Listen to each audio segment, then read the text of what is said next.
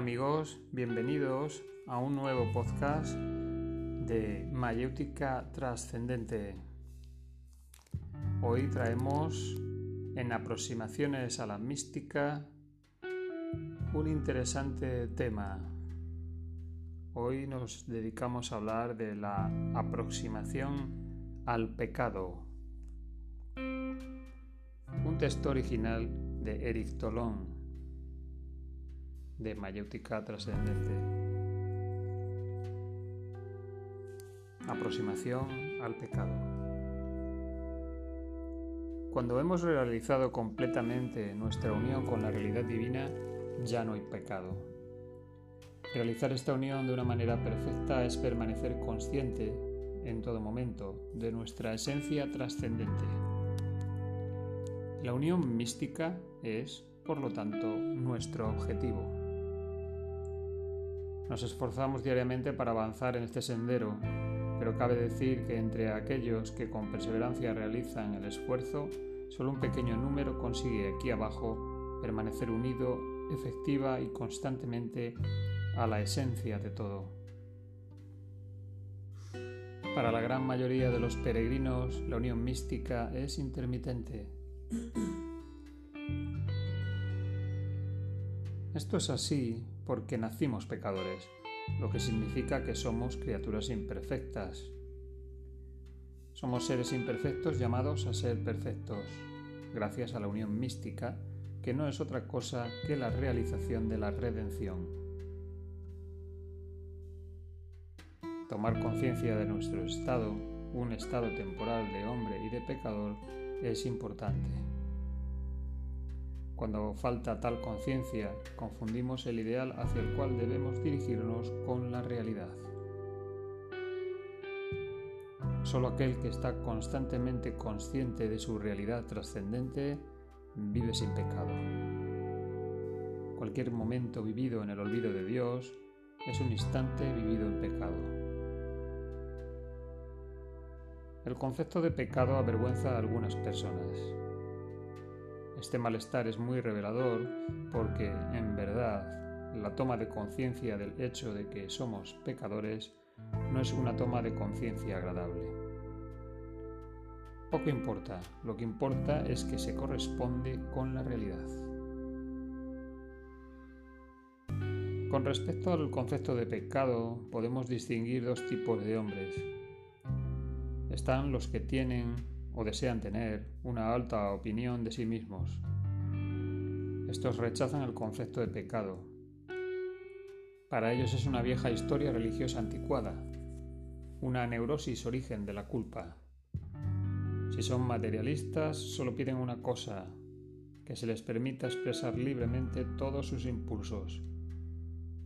Sueñan con una sociedad permisiva, sin darse cuenta de que la libre expresión de todos sus impulsos, entre los que inevitablemente se incluye un buen número de impulsos negativos y destructivos, conduciría al caos social regido por la ley de la selva. Si son espirituales, están interesados en una espiritualidad decorativa, similar a las técnicas para estar en forma. Este tipo de personas constituyen la clientela de todas las falsas espiritualidades. A estas personas debemos decirles que toda espiritualidad auténtica va acompañada de un ascetismo exigente y de un cuestionamiento radical de la persona. El segundo tipo de hombre se encuentra en las antípodas del primero. Las personas que entran en esta categoría están demasiado convencidas de ser pecadores. El pecado es un artículo fundamental de su profesión de fe. Es algo definitivo e irremediable. Su pesimismo, su rechazo a las reglas de la vida, su necesidad patológica de sentirse inferiores, se ampara en el concepto de pecado y se justifica por él. Estas personas crean sociedades puritanas, forzadas, secas y sombrías. Su espiritualidad sabe a cerveza rancia. Desconfían del esoterismo. Cuando se les dice que la realidad profunda del hombre es Dios mismo, la fuente de toda perfección, se escandalizan y consideran esto como una blasfemia. Su pesimismo visceral sobre la naturaleza humana no puede afectar tal idea. Para ellos el hombre es y siempre será un pecador. La única vía posible es la humillación y la sumisión ciega a los preceptos religiosos. El hombre es polvo y un abismo siempre lo separará de Dios. Aquí están los dos extremos de los cuales debemos apartarnos para llegar a una apreciación justa del pecado. Tomar conciencia de nuestra condición de pecador consiste en echar una mirada objetiva a lo que somos. Se deduce entonces que las nociones de pecado y humildad son inseparables. Durante mucho tiempo la mente se las ha ingeniado para secretar diversos tipos de falsa humildad. La multitud de falsificaciones impide comprender qué es la verdadera humildad. Todas las nociones esenciales de espiritualidad han sufrido múltiples distorsiones con el tiempo. Este es un aspecto fundamental de las resistencias secretas del ego. La falsa humildad consiste en imitar la verdadera humildad. Se compone de un conjunto de declaraciones aparentemente humildes, pero en realidad totalmente hipócritas. Soy el más insignificante de los hombres. Soy la escoria de la sociedad, etc., declara el falso humilde. Al hacerlo, trata de copiar e imitar la verdadera humildad de ciertos grandes santos. Entre los falsos humildes, los hay que simplemente buscan engañar a otros. Su humildad es una actitud de fachada pero hay otros que, a fuerza de autosugestión, han logrado engañarse a sí mismos. Si consideráis que la humildad es una cualidad que se debe adquirir, os dirigís directamente hacia una humildad falsa y caeréis en el siguiente dilema. Si pensáis que la humildad es una cualidad que se debe adquirir, si lográis adoptar una actitud humilde y cultivar pensamientos de humildad, ¿cómo escaparéis del orgullo que surgirá del reconocimiento de vuestra humildad? Buscar ser humilde es imitar automáticamente la humildad adoptando un conjunto de actitudes y produciendo un conjunto de pensamientos. La verdadera humildad es el resultado de una toma de conciencia. Es humilde aquel que ha observado su mediocridad, su imperfección y sus pecados. Daros cuenta de que el reconocimiento de nuestros pecados, reconocimiento que resulta de la observación atenta del hombre, no tiene nada que ver con la producción verbal o mental de declaraciones sobre la humildad. La falsa humildad cultiva el concepto de humildad, a fin de apoderarse ficticiamente de esta cualidad mientras que la verdadera humildad pone el dedo sobre la realidad de nuestra mediocridad.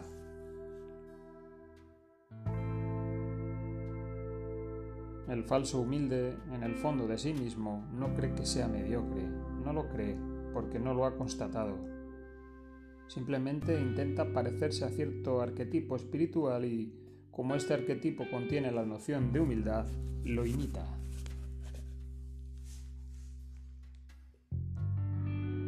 Los que son verdaderamente humildes han tomado conciencia de sus imperfecciones. Una y otra vez han constatado su falta de despertar, su carácter irascible, su pereza, su propensión a mentir o calumniar, etc. Todas estas observaciones los llenan de insatisfacción y confusión.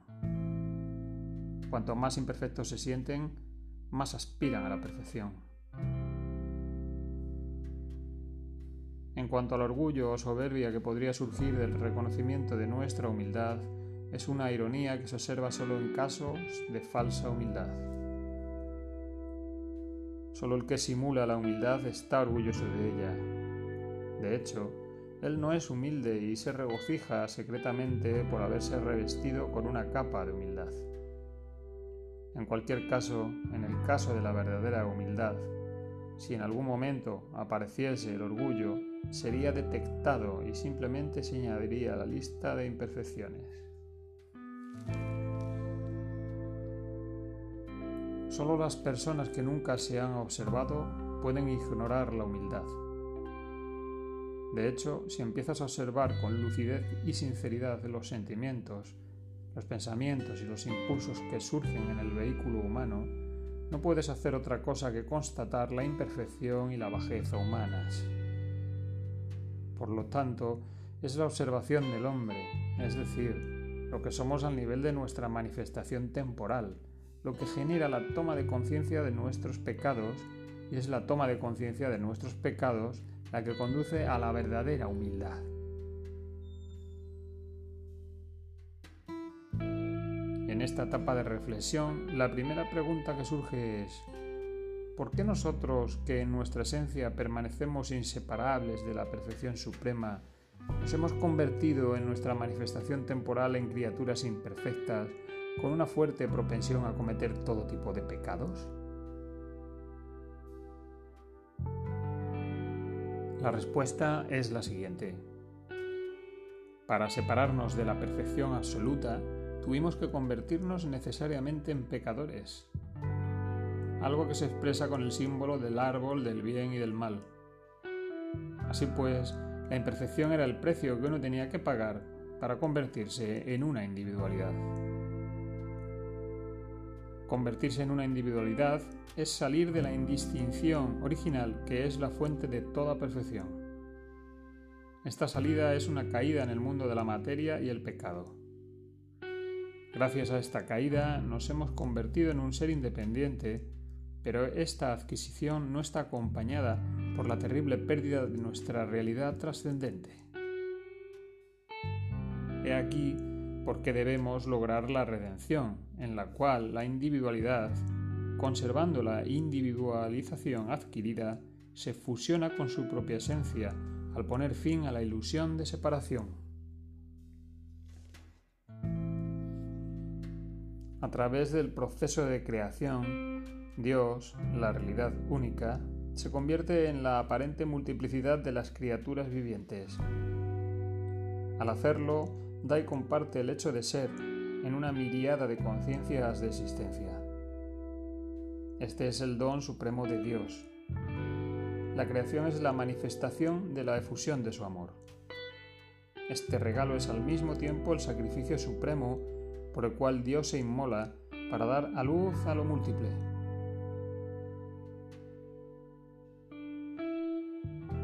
Que es todo perfección y todo poder, debe aceptar volverse imperfecto y limitado para que nazca lo múltiple. Debe permitir la aparición del pecado y debe cometer pecados a través de criaturas vivientes. En una palabra, debe perder su divinidad y descender al nivel de la criatura, convirtiéndose en las criaturas. El sacrificio de Cristo es el símbolo terrenal del sacrificio de Dios es solo el símbolo y no el límite. Porque no, solo, no es solo en Cristo que Dios acepta la crucifixión de la encarnación, sino en toda criatura viviente. La diferencia entre Cristo y otras criaturas vivientes es que en Cristo, como en cualquier persona realizada espiritualmente de una manera perfecta, es decir, constantemente consciente de su unidad con el Padre Divino o la esencia de todo, en Cristo, por lo tanto, la individualidad llevada a cabo lleva a cabo un trabajo redentor, mostrando a los hombres el camino hacia la redención.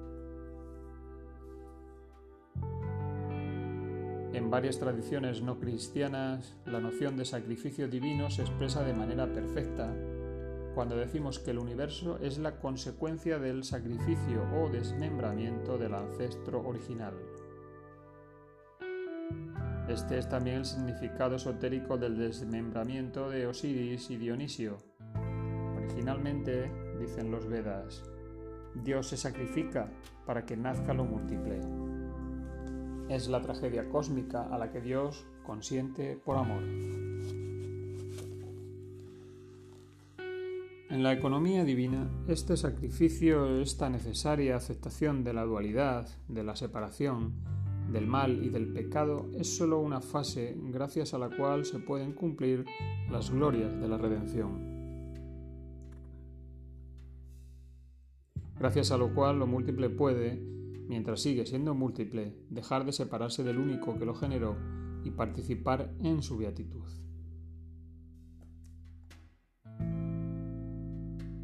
Conocer las razones por las cuales existe el pecado no significa aprobarlo.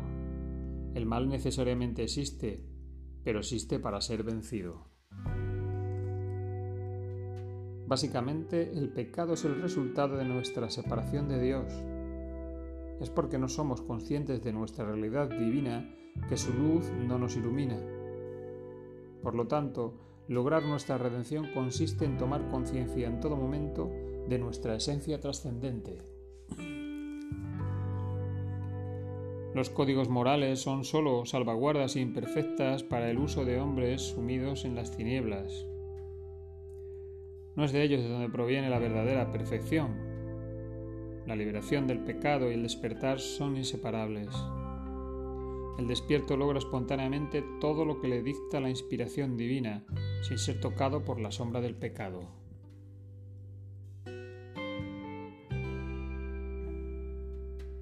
Al observar que, a pesar de nuestros esfuerzos diarios, a menudo permanecemos alejados del despertar y, por lo tanto, en un estado de pecado, se deben evitar dos errores.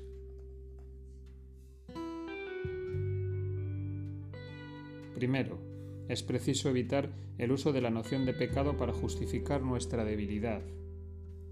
Una aplicación de esta idea sería renunciar a hacer esfuerzos diarios para liberarnos del pecado.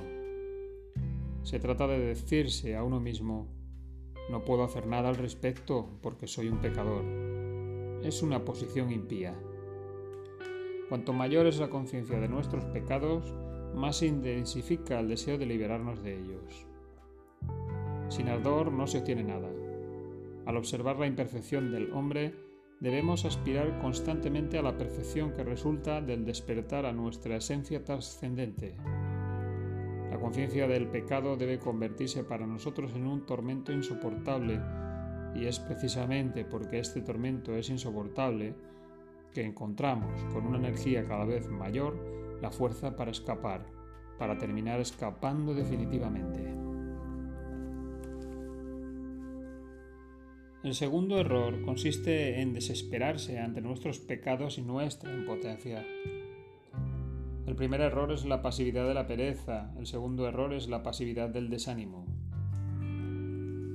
Cualesquiera que sean nuestras faltas e imperfecciones, hemos de saber que estamos hechos para la perfección y que inevitablemente la alcanzaremos si, a pesar de todos los obstáculos, sabemos perseverar en el camino del despertar. La esperanza en Dios es la clave de la salvación.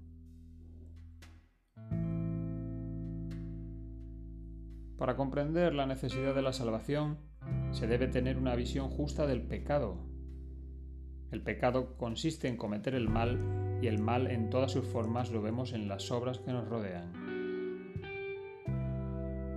Mirad, la mentira, la calumnia, la ira, la ambición, la codicia, la avaricia, el egoísmo, la vulgaridad, la lujuria, el odio, la intolerancia, la dominación, la violencia, el robo, la tortura, el alcoholismo, la depravación, el orgullo, la autosuficiencia.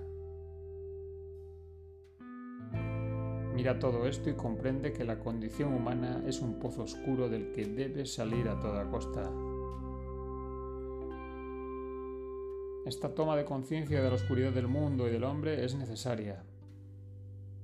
Cuanto más fuerte sea, más apasionadamente buscarás los horizontes soleados del despertar, el ardor espiritual nace de la observación de la abyección. En verdad estás inmerso en un charco de inmundicia y no lo sabes. Disfrutas inocentemente en el interior de tus desechos y excrementos. Muchos de tus pensamientos y sentimientos son basura. Pozo de la psique humana, el olor a motivaciones, apegos y egoísmos huelen mal apestas a las buenas personas. Tienes que descender con una lámpara al oscuro pozo de la interioridad psicológica. Tienes que ir allí para hacer una observación de ti mismo, sin concesiones, la cual revelará la bajeza del subconsciente que se halla detrás del escenario.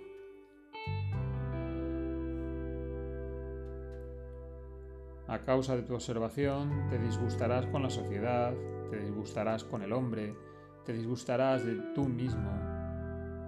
Es excelente, ya que esto fortalece tu desapego. Entonces, cuando la conciencia del pecado esté bien establecida en ti y llegues a amar al hombre tal como es, tu amor será lúcido y verdadero. Cualquier amor que se basa en una idealización sentimental es un amor de baratija. Porque el hombre está sumergido en el pecado que debemos amarlo y salvarlo.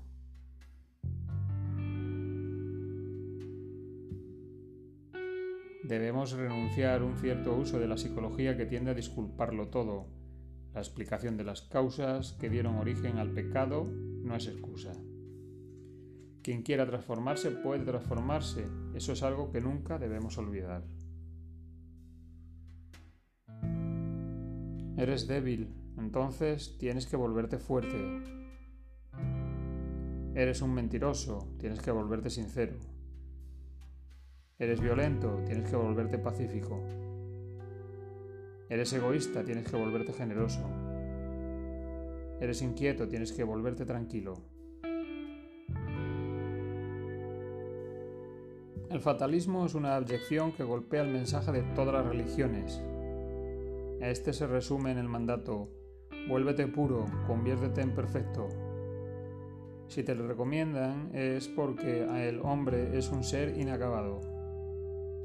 Eres una larva y las enseñanzas te dicen, conviértete en una mariposa. Lo que eres no es importante, lo que importa es en lo que debes convertirte. El fatalismo obstaculiza toda evolución. El hombre debe con todas sus fuerzas, querer convertirse en un ser de luz. Su aspiración por la belleza y por la pureza debe volverse más abrumadora día a día. Debe despertar una energía que terminará siendo irresistible. Este es el motor de la realización espiritual. Ciertas expresiones modernas de espiritualidad han prohibido, con preocupación aséptica, la noción de pecado todo está bien, dicen, solo tienes que intentar hacer las cosas más bellas, evolucionando. Tales visiones del mundo que han arrojado un velo modesto sobre la noción de pecado nunca despertarán el ardor que es necesario para la realización espiritual. En realidad, todo está muy mal, has caído en un mundo de oscuridad, tu caso es desesperado, esa es la verdad. Si no comprendes esto, ¿Dónde encontrarás la energía que es esencial para mantenerse despierto en todo momento? El caso del hombre es verdaderamente trágico. La muerte se acerca. Morirá aplastado, engullido por sus pecados. Él se dirige hacia las tinieblas de la segunda muerte. ¿Y, ¿y qué dice el tentador? Él dice, no te preocupes, todo está bien. La peor de las tentaciones es la de la tranquilidad. Todos los maestros espirituales vinieron a la tierra para inquietar a las personas, para tratar de advertirles, para ponerlos en guardia, para despertarlos.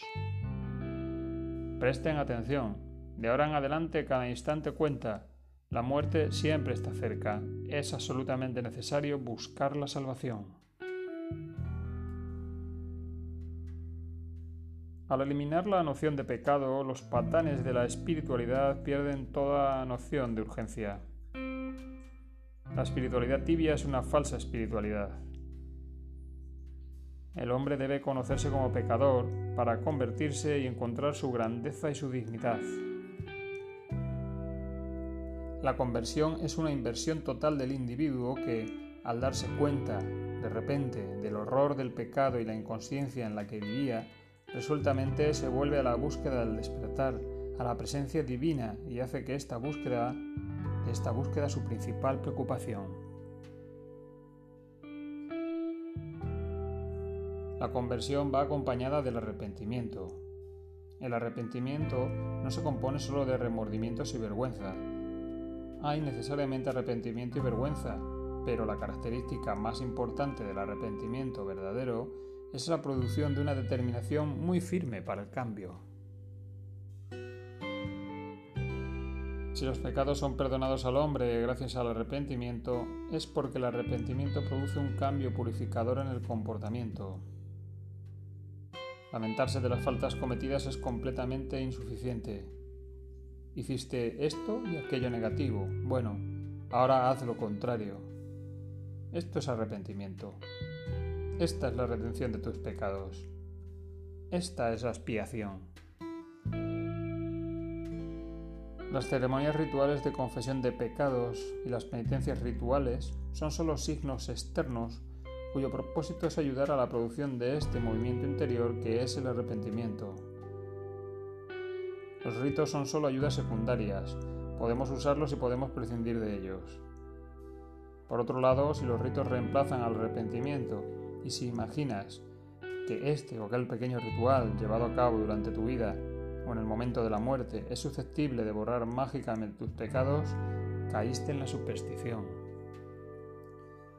Repitamos que los ritos y las ceremonias son solo soportes que probablemente, en el mejor de los casos, te ayuden a establecer en ti un estado de conciencia espiritualmente válido. Su papel y su función se acaban ahí.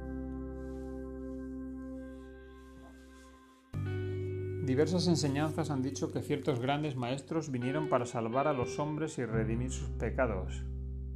Esto es cierto para todos los maestros pero los ignorantes se apresuran a entender las cosas mal. Se imaginan, lo que es muy práctico, pero totalmente ilusorio, que van a salvarse sin tener que hacer ningún esfuerzo.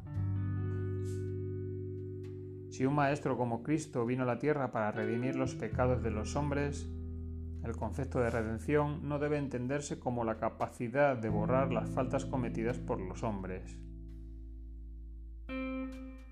La eliminación de los pecados de otros, si fuera posible, sería una violación del libre albedrío. Resulta que muchas personas están muy apegadas a sus pecados y muy deseosas de conservarlos.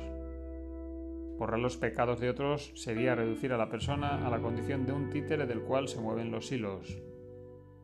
Tal concepción es teológicamente insostenible. Nos obliga a concebir un Dios que no creó seres libres, Ahora bien, si el ser no es libre, el mal es generado directamente por Dios y no como es el caso por el mal uso del libre albedrío humano.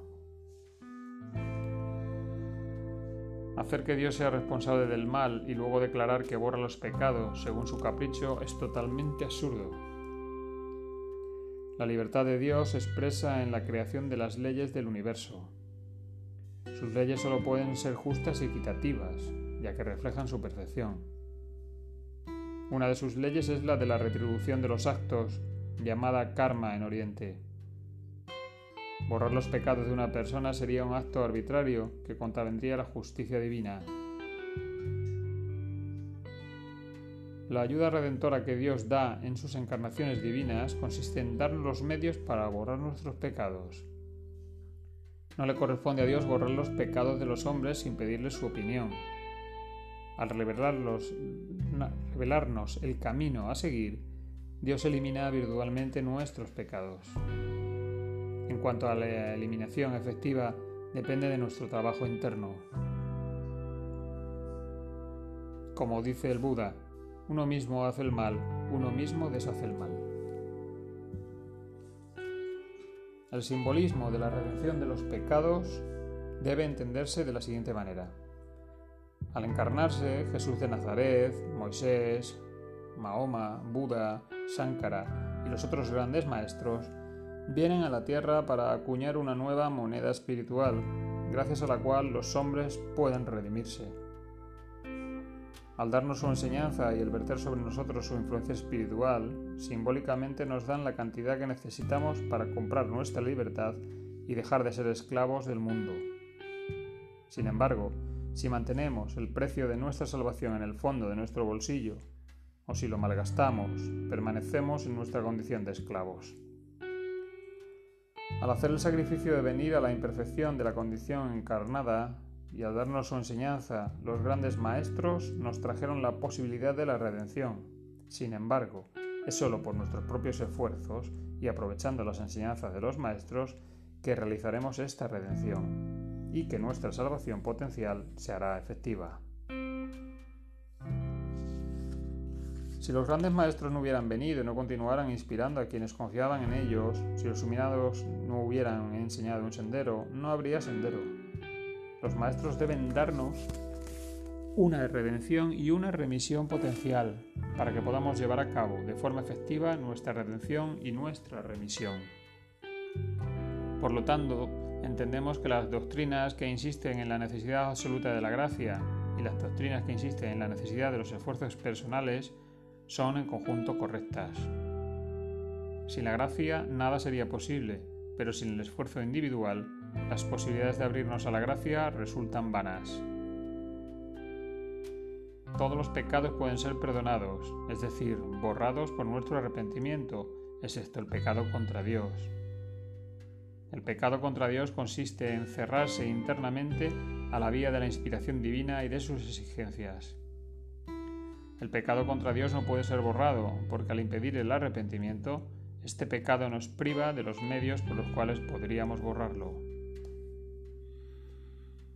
En esta inspiración del Espíritu Divino, del Espíritu Santo, dirían los católicos lo que nos muestra el camino de la redención enseñada por los maestros. Somos guiados externamente por los escritos de los maestros, somos guiados internamente por la inspiración. Para los que se arrepienten hay remisión de los pecados. Recordemos que el verdadero arrepentimiento contiene el arrepentimiento por las faltas cometidas, pero sobre todo una modificación firme del comportamiento. La remisión de los pecados es, por lo tanto, una consecuencia de la ley del karma, es decir, de la justa retribución de los actos. Al cesar de cometer el mal, gracias a nuestro arrepentimiento y al hacer el bien, borramos los pecados que determinan nuestro destino futuro. Nuestros actos, sentimientos y pensamientos luminosos borran la huella dejada por los actos, sentimientos y pensamientos tenebrosos. Quien haya hecho un átomo del mal lo verá, dice el Corán. Esta es la ley que se aplica implacablemente a aquellos que no se arrepienten. Por el cambio radical de comportamiento que implica el arrepentimiento, redivimos nuestros pecados. Estos se eliminan del libro simbólico donde fueron grabados. Ahí reside la clemencia y la misericordia de Dios. Después de nuestra muerte, solo debemos soportar el peso de los pecados que no nos han sido redimidos aquí abajo. Pesaremos cada átomo del mal que no haya sido redimido. En el campo de las leyes cósmicas, solo puedes comprar algo a su precio justo, esto significa que los méritos acumulados solo pueden cancelar una proporción equivalente de pecados. Dejar la dicha trascendente para venir a una condición encarnada, tal es el sacrificio al que todas las encarnaciones divinas consienten. En el caso de Cristo, al sacrificio que es inherente al hecho de descender a la condición humana, se agregó el hecho de que Cristo, para cumplir la misión que le fue asignada proféticamente, tenía que asumir un papel que, según la coyuntura histórica, lo condujo inevitablemente al suplicio de la cruz. La realización de la misión de Cristo, que, como todas las misiones asumidas por las encarnaciones divinas, fue motivada por el amor, no podía separarse de la aceptación de la tortura en uso en ese momento. Es, en este sentido, que la crucifixión de Cristo es una prueba de amor, él dio su vida por nosotros, porque no solo aceptó venir a la condición humana para enseñar a los hombres, sino, además, y para no traicionar su papel y el cumplimiento de las profecías que implicaba, Él consintió libremente el suplicio. La buena comprensión del sacrificio consentido por Cristo excluye totalmente la interpretación literal cruda y supersticiosa de la fórmula según la cual la sangre de Cristo habría lavado los pecados de los hombres. Tal declaración es aceptable si se escucha simbólicamente. En este caso equivale a decir que si Cristo no hubiera aceptado la crucifixión, y la historia muestra que sí tuvo la posibilidad de evitar el suplicio, no habría cumplido las profecías y, por tanto, no habría llevado a cabo el trabajo redentor que motivó su encarnación. El contenido de su enseñanza podría haber sido el mismo, pero debido al incumplimiento de las profecías, el impacto de esta enseñanza no habría sido comparable. La sangre de Cristo, que simboliza la consecuencia de la aceptación del suplicio, por lo tanto, nos ha salvado virtualmente, ya que es gracias a esta aceptación que nos ha llegado su enseñanza. Esta es una interpretación correcta. Desafortunadamente, algunos teólogos no hablaron simbólicamente, vieron el valor salvador de la sangre de Cristo con el realismo más burdo. Atribuyeron una especie de valor mágico al flujo de su sangre. Tal concepción está relacionada con las formas más primitivas de religiosidad. Ni siquiera merece ser comentada.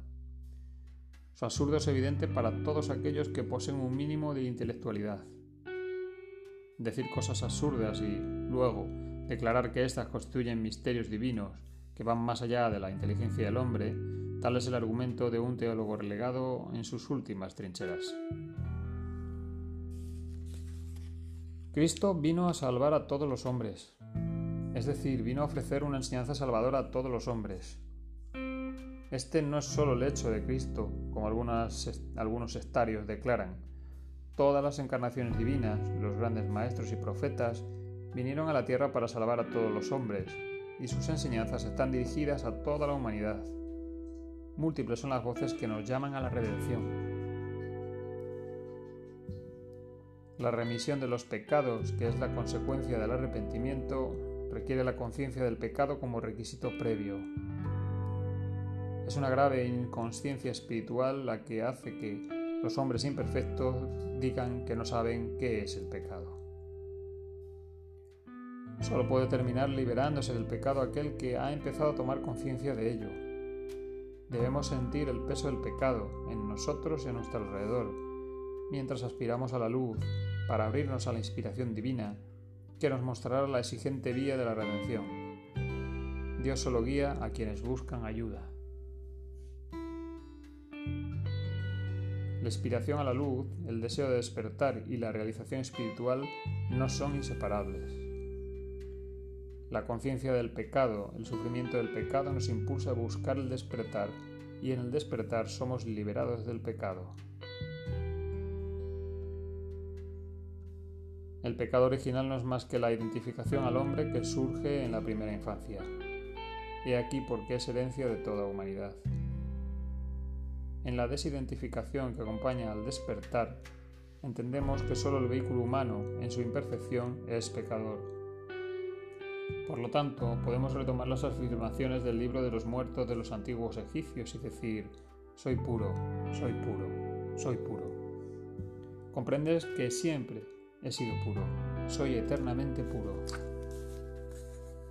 Puedes hacer tuyas las palabras de la Virgen María que definen su inmaculada concepción. Puedes decir, mi concepción fue inmaculada, lo que realmente soy nunca ha sido tocado por el pecado. Tomar conciencia de nuestra pureza y permanecer consciente de ella es volverse efectivamente puro. En la Biblia Dios nos dice, sé santo porque yo soy santo. La santidad no resulta del perfeccionamiento del vehículo humano. No hay en el mundo de las cosas temporales, relativas y efímeras, un vehículo humano totalmente perfecto, si la santidad resultara del perfeccionamiento del vehículo humano, como algunos han creído, las palabras divinas serían irrealizables. Por otro lado, si dejamos de identificarnos con el hombre, encontramos en lo más profundo de nosotros mismos la presencia de la santidad divina. Al reconocer que esta presencia es nuestro sí, nuestro Atman, nos damos cuenta de nuestra santidad y de nuestra pureza eterna. Cuanto más nos damos cuenta, más la hacemos efectiva. La redención y la liberación del pecado se pueden resumir de la siguiente manera. De un instante a otro, sé consciente de la atemporalidad, la eternidad, la pureza, la santidad y la divinidad de tu naturaleza profunda. Verdad, en verdad, no eres este hombre imperfecto y pecador no perteneces a este mundo tenebroso. No eres eso. No eres eso. Neti neti, dicen los Upanishads.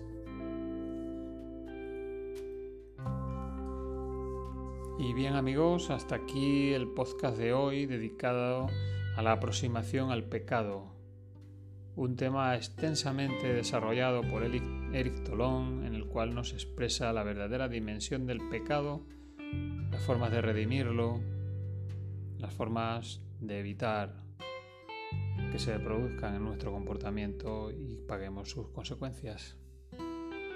Hasta aquí el podcast de hoy, gracias por escucharlo.